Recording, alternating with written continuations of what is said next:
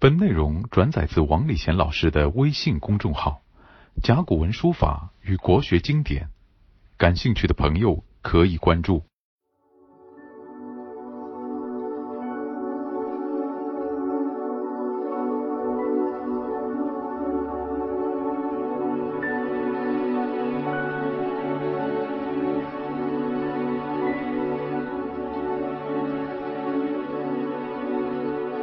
上一次呢，我们讲到孔子的学生呢，两个，一个是为自己的心生修养的人，一个是绝对是比较外向的啊。这两个人都谈了自己对自己将来的发展的愿景。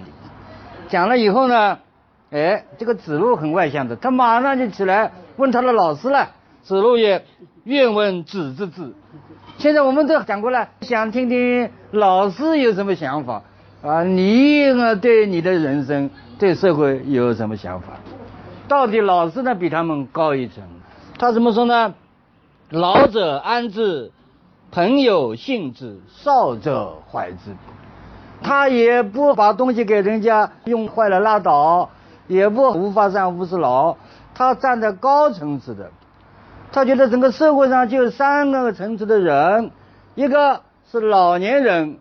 一个是和我同辈的人，一个是比我小一辈的人，这三种人呢，就代表整个世界了。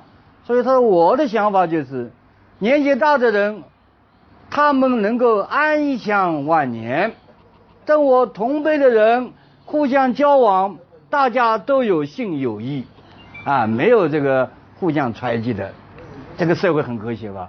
哎，年纪轻的人呢，他要有一种。抱负有志向，这个怀不是他对你有一种感恩戴德，他是指这些人的心理，这些人的生活状态。老的人能够安定，年纪轻的人互相有信誉，年纪少的人呢，他有他的为将来的一种想法，就是一种好的想法。说这就是我想要办到的事情，他就居高临下的，整个的看清楚了。那么像这种说法。不仅是孔子啊，孟子也这个想法呀。孟子在那个《梁惠王》这一篇里面讲的“敬祥序之教”，就是办学校，生之以孝悌之义。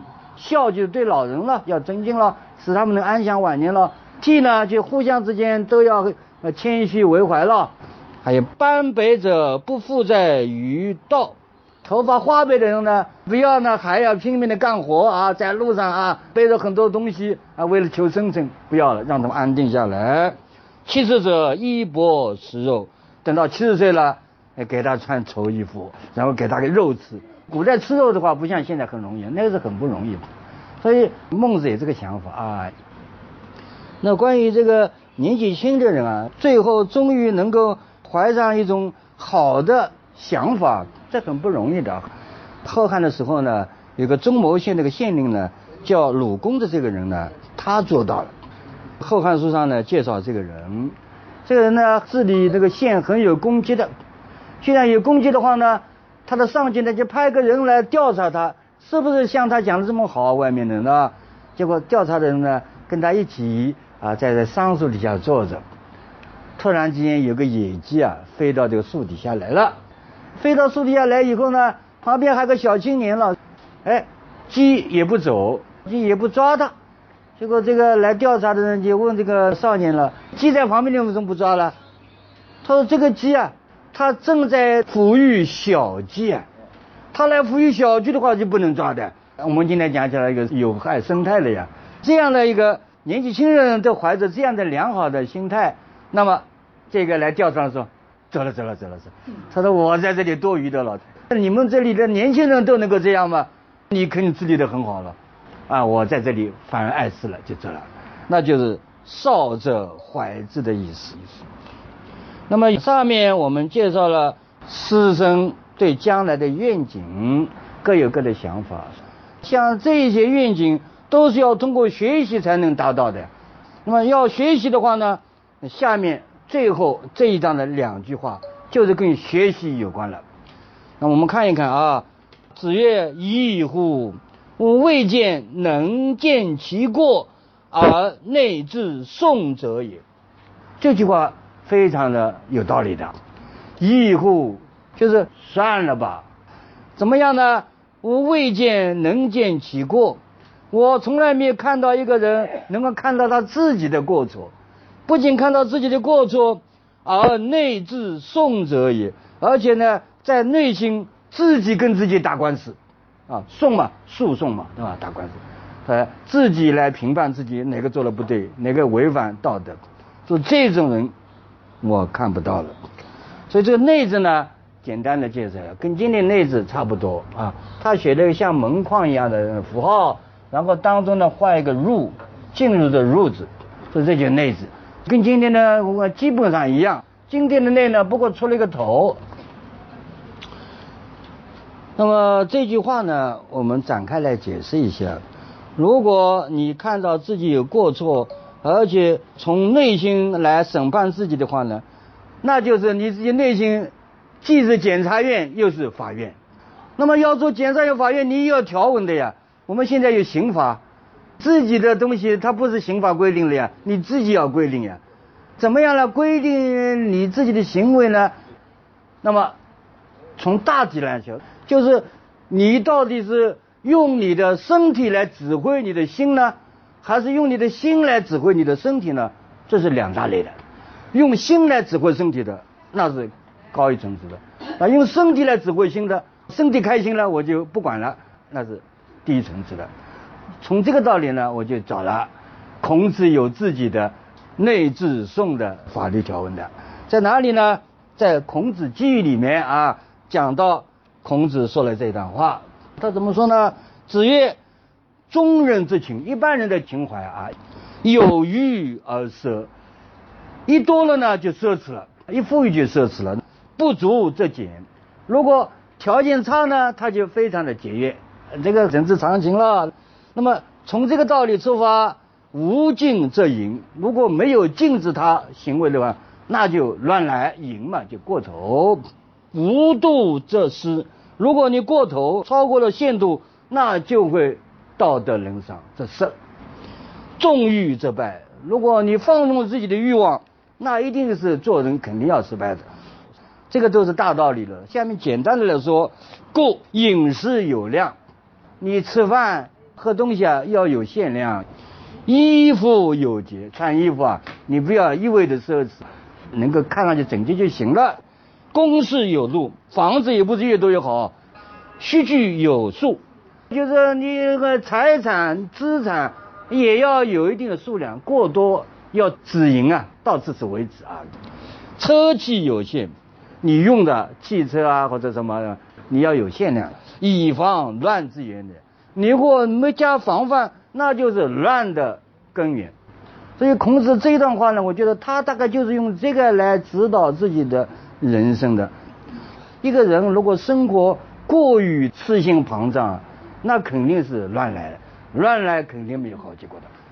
近代的晋武帝啊，司马炎，他有一次到他的女婿家里去做客，这个女婿呢叫王五子啊，这王五子招待那皇帝来了了，招待很客气了，所以他的都是用的琉璃碗，这个琉璃就是玻璃了，但是它是自然的玻璃啊，那是很贵的，还很多年轻的女子来为他端菜，端来一盆菜是蒸小猪，不是那烤乳猪啊，蒸小猪。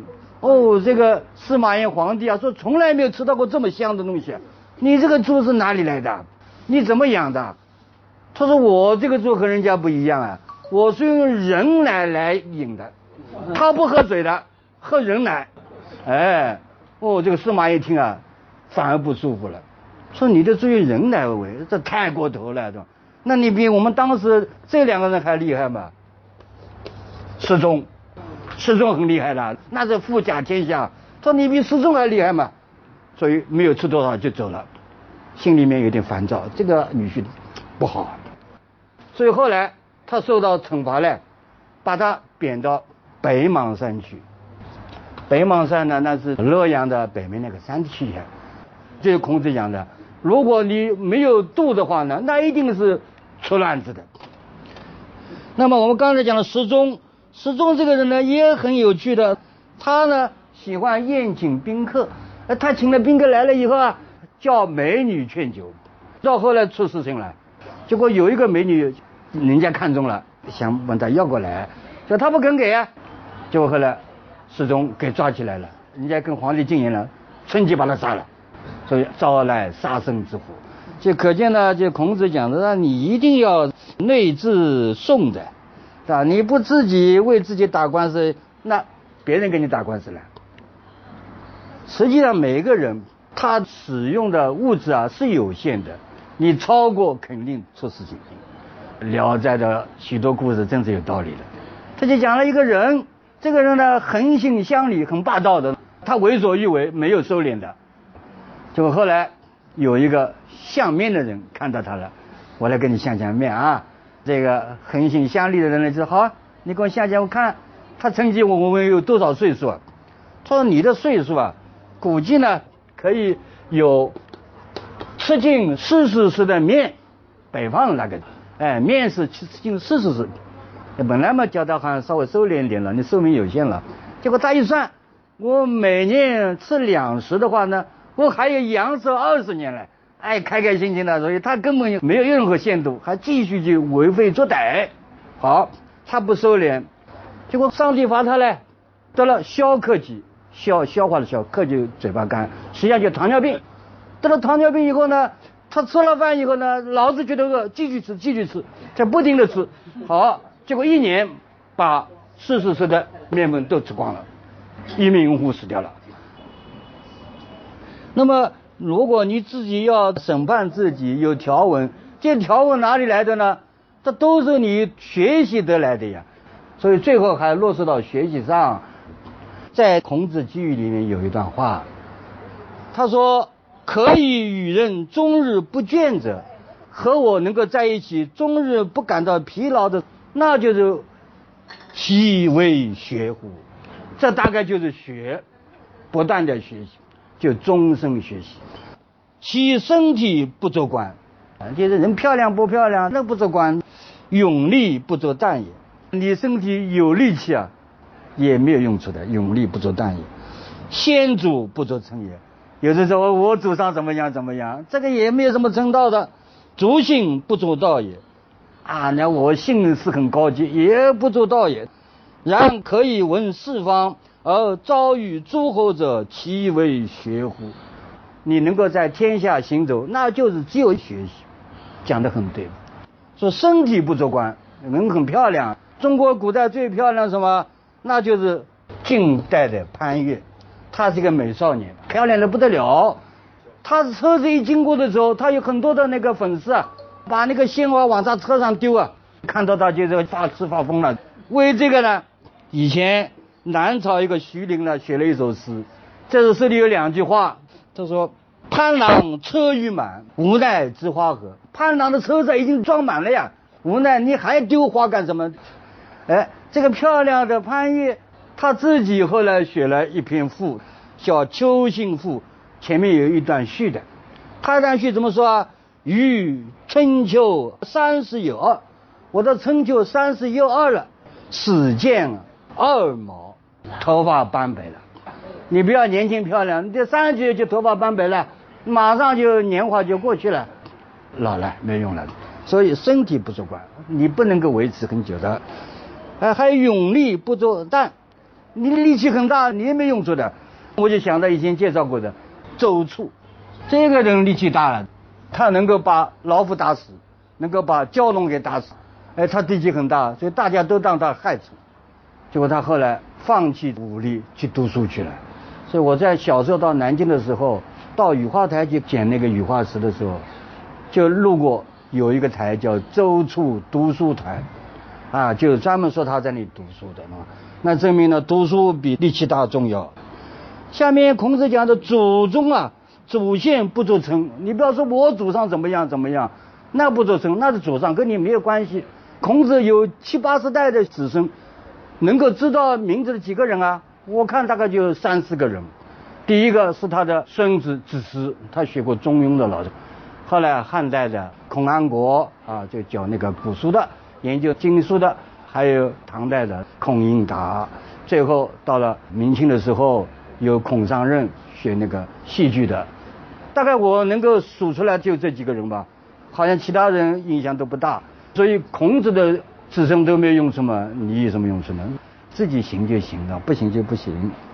最后姓氏不知道，比如说我姓王，那个姓氏好像也很显赫，特别在东晋的时候，就有这个两个大姓啊，王姓。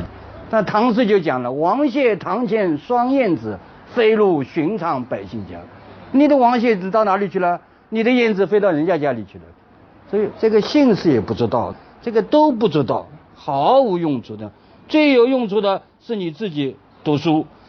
子曰：“可以与人终日不倦者，其为学乎？”就是学习。你一到学习以后呢，精神状态也充足了，生活也也非常丰富了。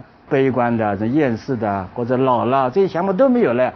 孔子最后专门讲的这句话，这一章的最后一句话了。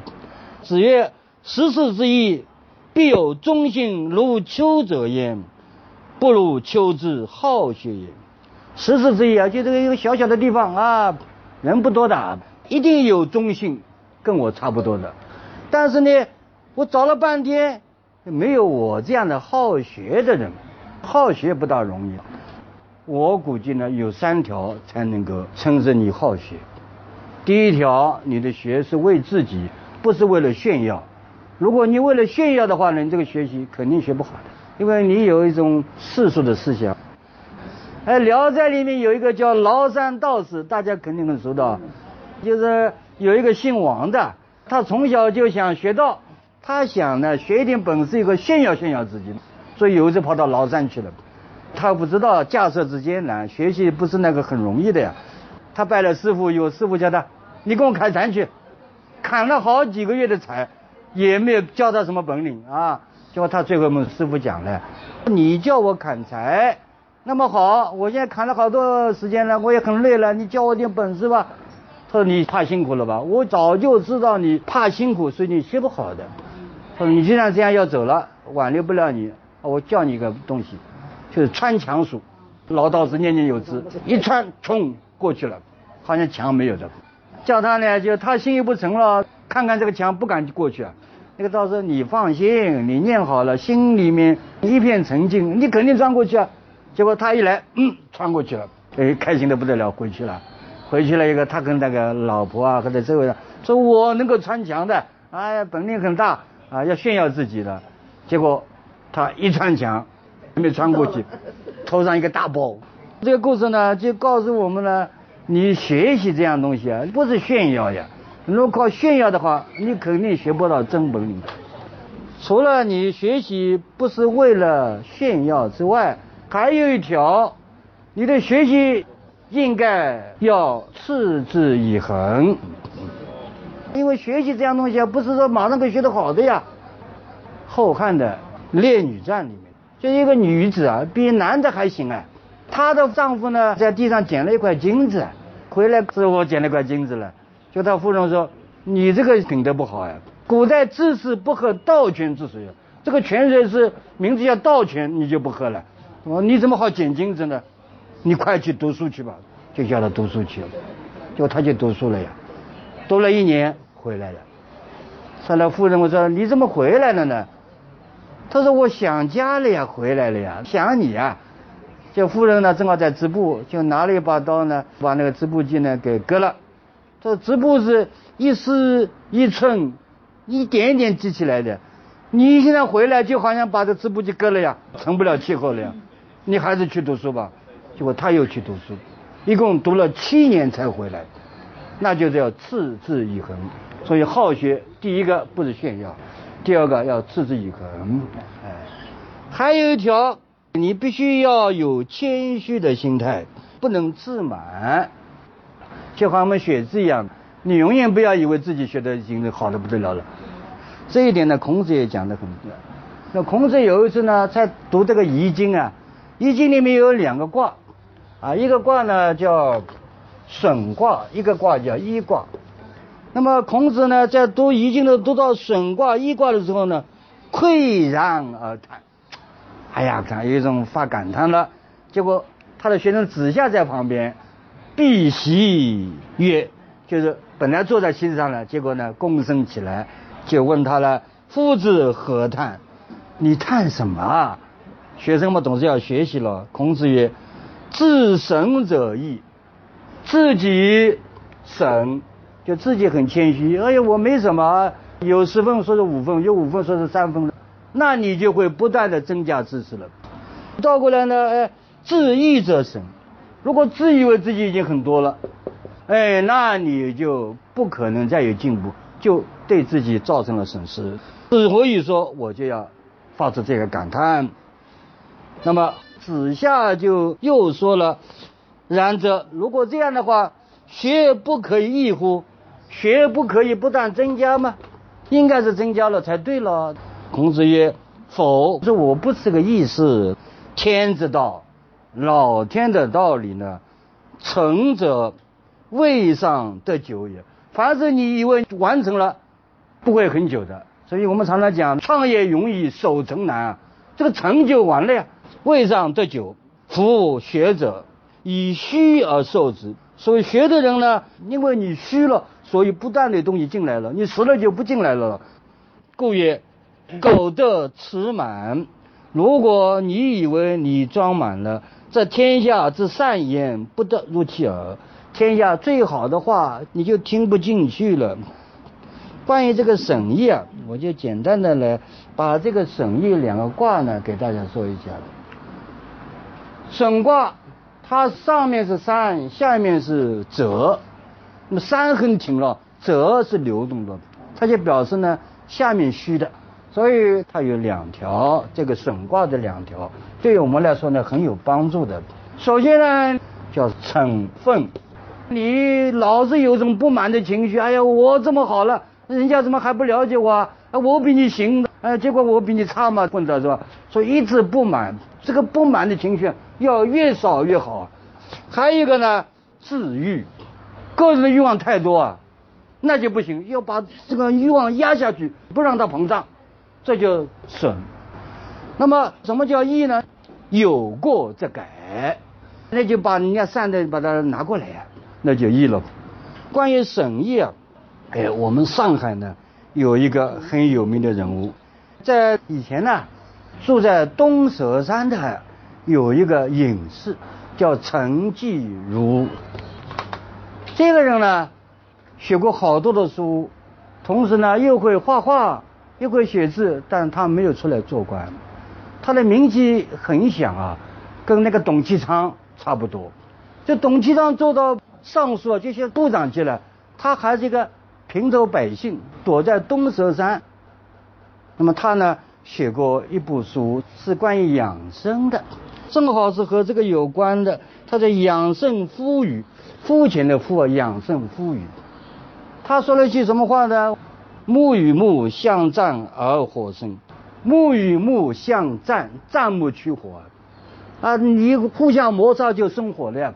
那火一大的话，那就麻烦了。所以要不断的要减少。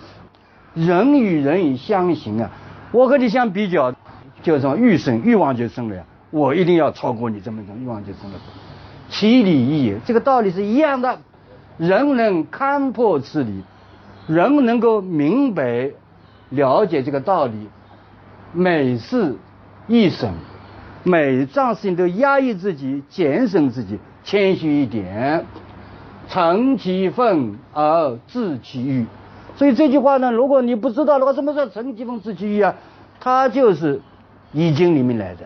损卦里面的人，所以一定要惩戒你的不满，不满一定要越来越少，清心寡欲，然后呢，自其欲，使你的欲望呢不让它膨胀起来。如果这样的话呢，这五气自平，你的心里的各种气啊就舒坦了，六脉自和，你的各种各样的脉啊都非常的和顺，延伸比。你长寿就在眼前，所以他就说你能够成分啊，能够治愈的话呢，不仅是一种人生的修养，同时你能够做到的话呢，一定是对你的心生都有好处，你会长生。今天我们讲这里好吧，下课了。本内容转载自王礼贤老师的微信公众号。甲骨文书法与国学经典，感兴趣的朋友可以关注。